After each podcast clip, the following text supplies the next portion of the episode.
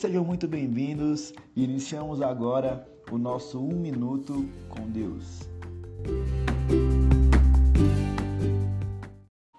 Shalom, sejam bem-vindos a mais um momento Um Minuto com Deus. Eu me chamo Iris e eu vim trazer uma palavra que o Senhor tocou ao meu coração e eu espero que toque ao seu coração também.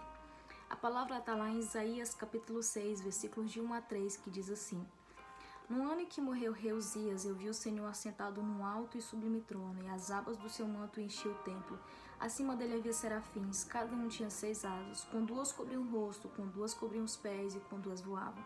E clamavam uns aos outros: Santo, Santo é o Senhor dos exércitos, toda a terra está cheia da sua glória. Eu não sei como se encontra o seu coração, eu não sei em quem você tem depositado as suas expectativas, mas aquele povo naquele momento se encontrava com grande tristeza e de luto pela perca do rei. E é nesse ocorrido em que Isaías ele vai ao templo e o Senhor abre os seus olhos para que ele contemple o verdadeiro rei da nação. O Senhor mostrou para Isaías que o trono não estava vazio e nunca vai estar.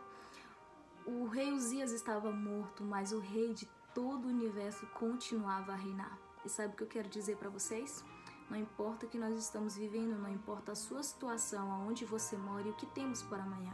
O Senhor continua assentado no alto e sublime trono.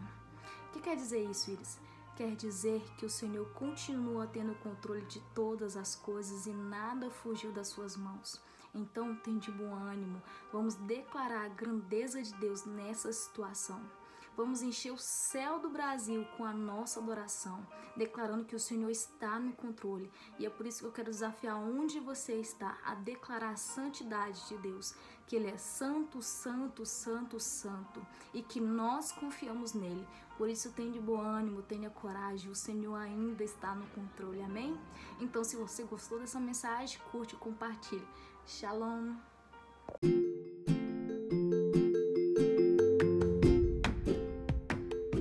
Esse foi o nosso Um Minuto com Deus. Você e eu espero que tenha sido abençoado. Fique com Deus e até a próxima.